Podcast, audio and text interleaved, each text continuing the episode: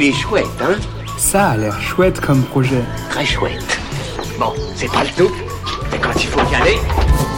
Ce que je trouve vraiment chouette, ce sont les BD.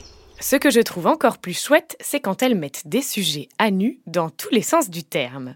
Aujourd'hui, laissez-moi vous présenter la gagnante du dernier Pitch Pitch du LUL, ce challenge qui permet aux porteurs et porteuses de projets de pitcher devant le grand public, à retrouver sur pitch.lul.com.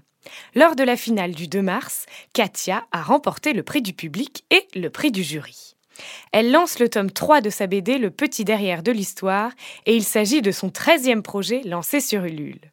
Elle avait d'ailleurs en 2018 participé au Pitch Pitch Eros. On peut dire qu'elle n'a pas perdu le rythme. Dans le petit derrière de l'histoire, on revisite l'histoire de façon sexy avec Marie et sa machine à remonter le temps. On dit souvent que derrière chaque grand homme, il y a une femme.